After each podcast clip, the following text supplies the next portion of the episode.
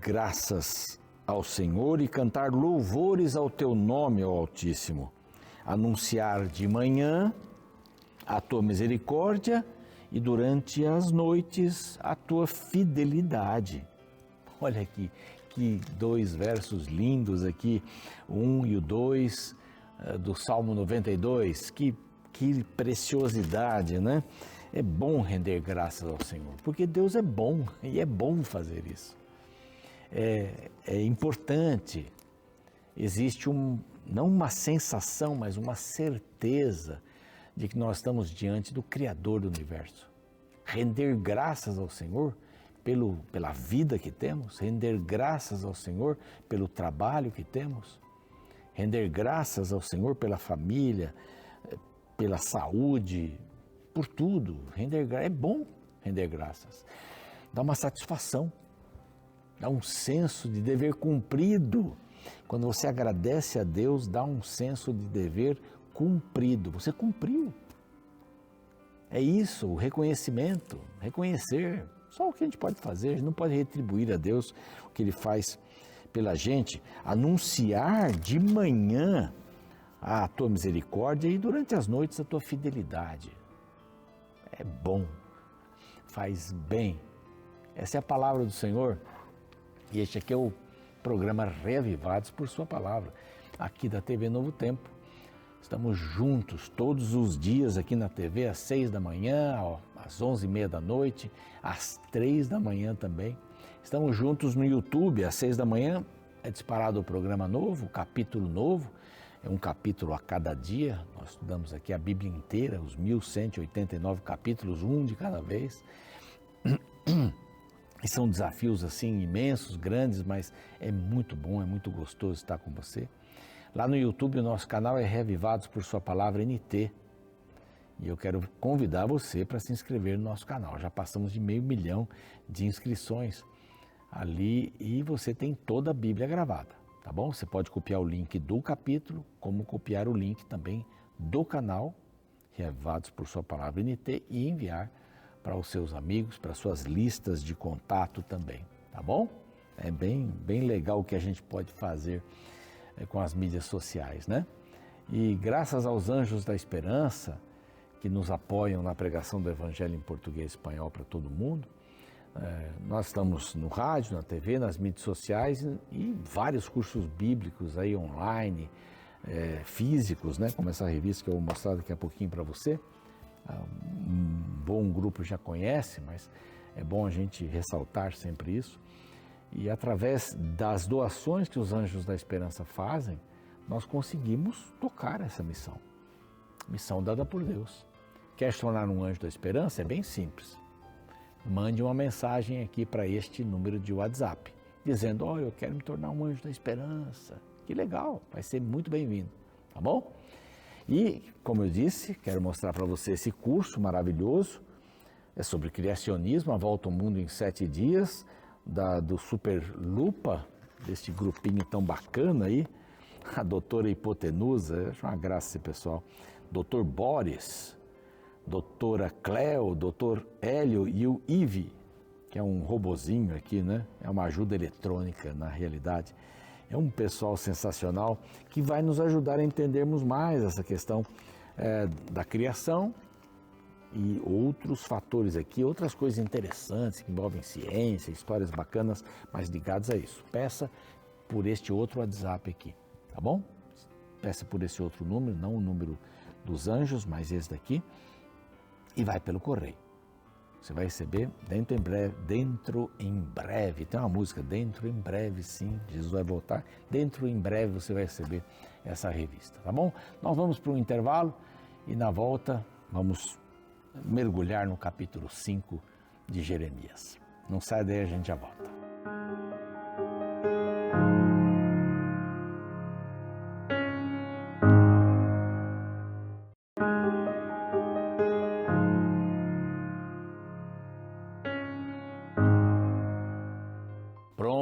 Estamos de volta aqui com o seu programa Reavivados por Sua Palavra. E vamos dar aqui uma geral de novo, né? Só para a gente entrar no clima aqui no contexto, Jeremias, chamado por Deus, é uma tarefa, não era tarefa fácil, a época era difícil, as pessoas estavam longe de Deus. Josias até que era um bom rei, ele ah, acaba sendo profeta por 40 anos, mas a sua chamada, o seu chamado, ele trouxe preocupação. Né? Senhor, eu não passo de uma criança, tenho 20 anos, não, não. Você vai entrar e vai sair, eu vou estar com você, você vai falar, você vai ser a minha boca, Nabi, profeta e a mensagem é perigosa. E agora, a partir do capítulo 2 até o 6, estamos terminando esse bloquinho aqui, o segundo blocão, né? A pregação do profeta. Ele prega e fala que a rebelião, sobre a rebelião, e diz que Deus vê os pecados do seu povo. Ah, vê os pecados. Ele viu tudo, não adianta esconder. Ele viu tudo, tudo. Inclusive vocês ficam trocando de deuses aí. É uma coisa que não é, não é bacana. Aí o capítulo 3 ele fala 3 e 4, ele vai falar sobre arrependimento. Arrependam-se, Deus roga o seu povo que volte para ele. Ele até diz várias vezes isso, várias vezes ele menciona, verso 13, tão somente reconhece, reconhece as transgressões, convertei-vos, verso 14. Aí, verso 22, voltai, filhos rebeldes, eu vou curar a sua rebelião, né? As vossas volte, volte. O verso, ah, o capítulo 4, verso 1, se voltares, ó Israel, né? Se removeres, se jurares, tanta coisa acontecer, né? Verso 14, 4, 14, lava o teu coração da malícia, ó Jerusalém, para que seja salva, né? Volta para mim, é um apelo de Deus assim, inconsolável, né? É usar essa palavra para Deus até meio estranha, mas inconsolável também estava o, o profeta, né, que diz assim, ah, meu coração, meu coração, é, ele chora com as mensagens, chora com a situação do povo, chora com a situação do povo. Eu acho que você deve ter chorado já, como eu chorei, por causa da situação das mazelas do mundo, das guerras injustas, justas, não importa. As guerras nunca são boas. Sabe, as guerras urbanas, as gangues, os partidos, não partidos políticos, né? Estou falando desses partidos por aí, que, que criam um terror. Roubos, assaltos, mortes por causa de um celular, morte, matar por causa de uma coisa pequena. Não tinha dinheiro, pá, mato. Não tinha dinheiro, devia ter andado com dinheiro. Esse é o nosso. A gente tem que chorar por isso, como o profeta fez. Agora, o capítulo 5 é, é a desobediência. Ele apresenta aqui quatro pecados. Quatro pecados do povo. Quatro pecados. Retidão é o título que nós escolhemos para cá. Deus procura os piedosos. Olha que conversa, né? Vem a investigação, vem a condenação, a devastação e vem a proclamação. E os pecados, quatro pecados: povo perverso, povo ingrato, povo infiel, povo despreocupado, não estava nem aí para as coisas. Então é mais ou menos aí que a gente vai surfar né, no programa de hoje, né? Olha como começa o, o capítulo 5. Dai voltas às ruas de Jerusalém, Deus falando para Jeremias. Dai voltas, vede agora, procurai saber, buscai pelas suas praças, a ver se achais alguém. Se há um homem que pratique justiça ou busque a verdade. E eu lhe perdoarei a ela, a cidade toda, se encontrar um. Lembra de Sodoma e Gomorra?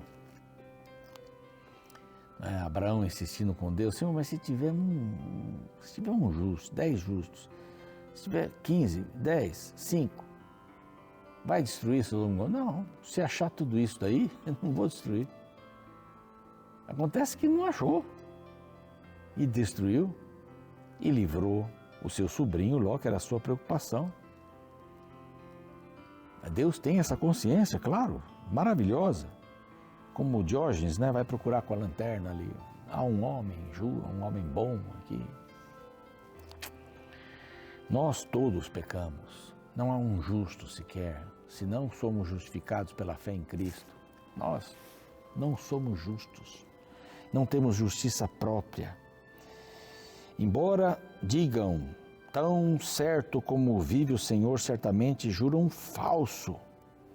Ah, Senhor, não é para a fidelidade que atentam os teus olhos?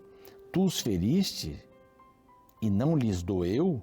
Consumiste-os e não quiseram receber a disciplina? Endureceram o rosto? Mais do que uma rocha, não quiseram voltar. Depois de tantos apelos, tantos pedidos de Deus, eles não quiseram voltar, eles endurecem o rosto como uma rocha. Esse é o famoso cara de pau. É, cara dura. Fate sólida, como dizia minha avó italiana. Cara dura. Assim era o povo. O povo dizia assim: Mas eu pensei, são apenas pobres, que são insensatos, pois não sabem o caminho do Senhor, o direito. Bom, irei aos grandes. É aqui o profeta que fala, né? Irei aos grandes, falarei com eles, porque eles sabem o caminho. Os pobres, os simples, não sabem o caminho, vou falar com eles. Os grandes, eles sabem o caminho. Mas estes, de acordo comum, quebraram o jugo e romperam as algemas. Isso não adianta. Se é pobre, se é rico, se é grande, se é pequeno, todos estão destituídos. Todos. Os pobres não sabem, mas os ricos sabem, e ambos, e ambos não sabem o caminho. São insensatos.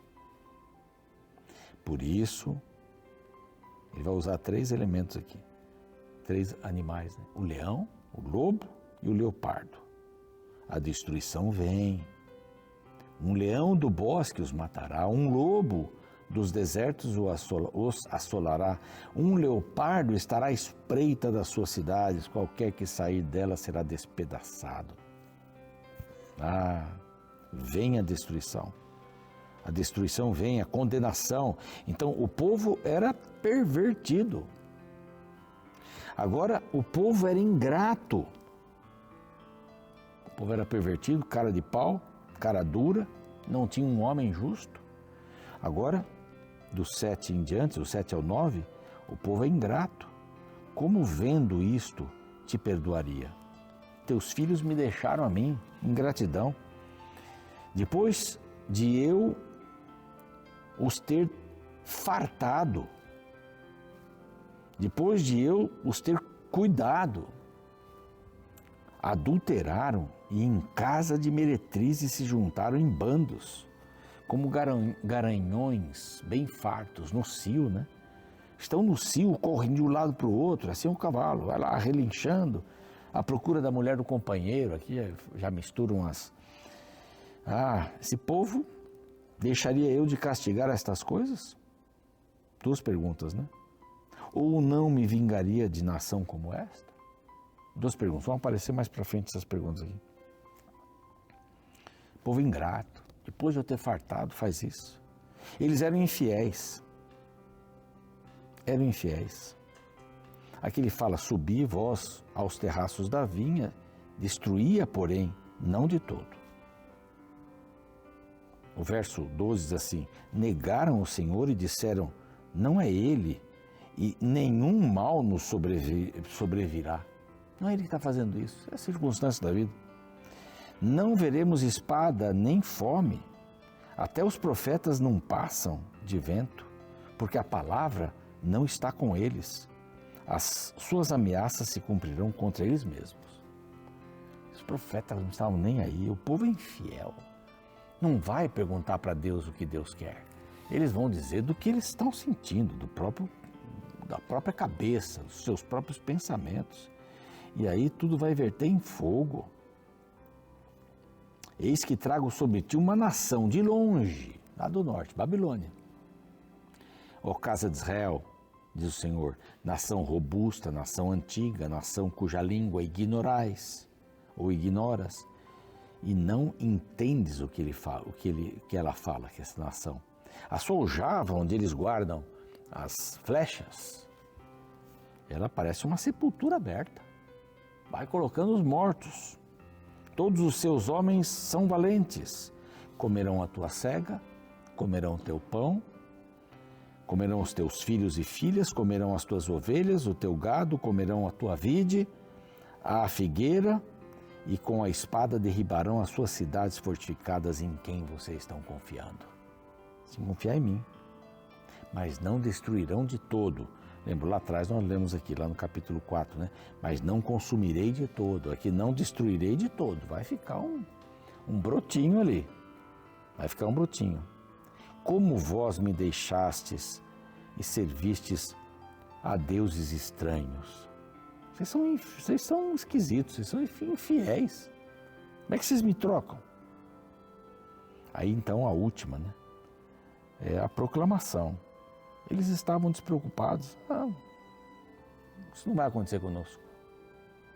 Anunciar isto à casa de Jacó, Jeremias, vai lá falar. Falar. Ouvi agora isto, o povo insensato e sem entendimento, e tendes olhos e não vedes, tendes ouvidos e não, ouvi, não ouvis, não temereis a mim, diz o Senhor, não temereis diante de mim que pus areia para o limite do mar, vem a onda, mas para ali. Vocês estão despreocupados? Ah, tem olhos, não vem, tem ouvidos, não ouve, ah, deixa passar. Mas este povo é de coração rebelde, rebelaram-se e foram-se. Não dizem a eles mesmos: temamos agora ao Senhor nosso Deus, que nos dá a seu tempo a chuva? Da boca para fora. Da boca para fora. As vossas iniquidades, verso 25, desviam estas coisas e os vossos pecados afastam de vós o bem, porque entre o meu povo se acham perversos. Cada um anda espiando, como espreitando os passarinheiros, como eles dispõem de armadilha e prendem os homens. Tem uma diferença entre velar e espreitar. Velar é cuidar. Velar é cuidar. Cuidar é estar olhando, estar acompanhando. Agora, espreitar não. Espreitar é coisa de, de armadilha, de caçador, espreitando o animal ali. Se veste todo de, de folhas, né? Da cor da mata, fica espreitando os animais. É, se disfarça de rocha, coloca a arma ali na ponta, fica espreitando isso aí, não. Deus não faz isso. Quem faz isso são os perversos. Deus não faz isso.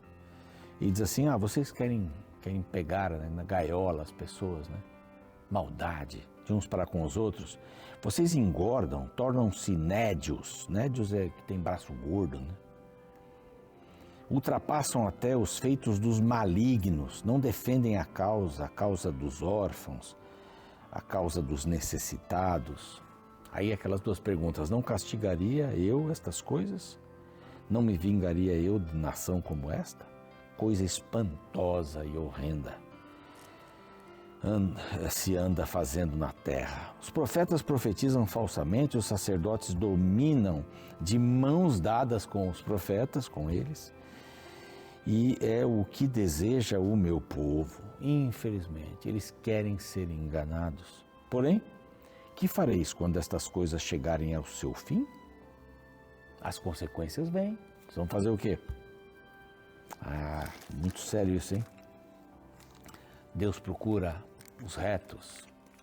Aqui está o povo com suas desobediências, seus pecados, né? Povo perverso, povo ingrato, povo infiel, povo despreocupado, sem compromisso.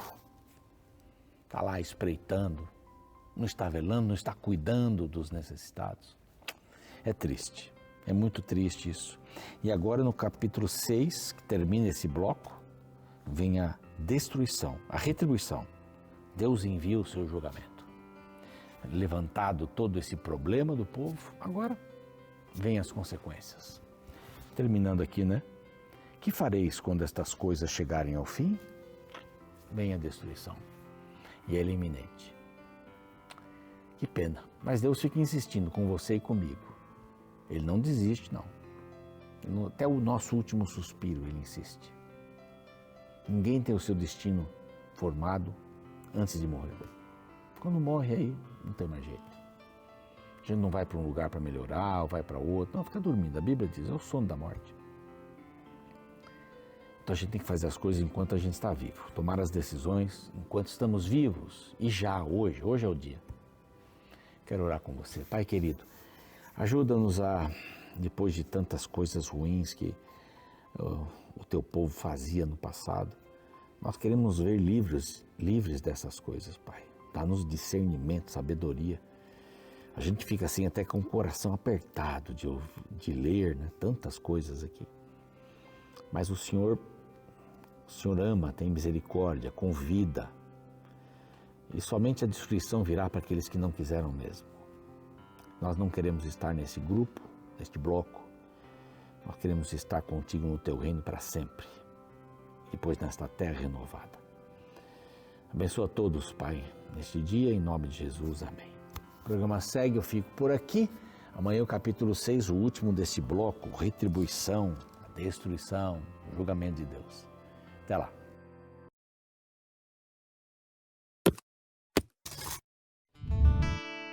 Alguns anos atrás ouvi uma história interessante. Ela falava de um homem que trabalhava construindo casas, mas já estava no final de sua carreira e por isso já mostrava sinais de cansaço. Decidido a pedir demissão, ele foi até o patrão e disse que já não queria mais trabalhar naquele serviço. Era grato pelos anos ali passados, mas já estava decidido a parar. Como o patrão gostava do funcionário, pediu que ele construísse uma última casa antes que deixasse o emprego. Apesar de relutante, o homem aceitou o pedido, mas o fez com desleixo. Como o coração não estava mais no trabalho, o homem usou material de péssima qualidade e acabamento de segunda. Assim, em poucas semanas, a obra estava terminada. Ao final, o patrão veio até ele e o surpreendeu ao dizer que aquela última casa que ele construíra era um presente da empresa para ele. A casa era dele. Tal história ilustra bem como de fato construímos a casa que vamos morar através de diversas decisões que fazemos.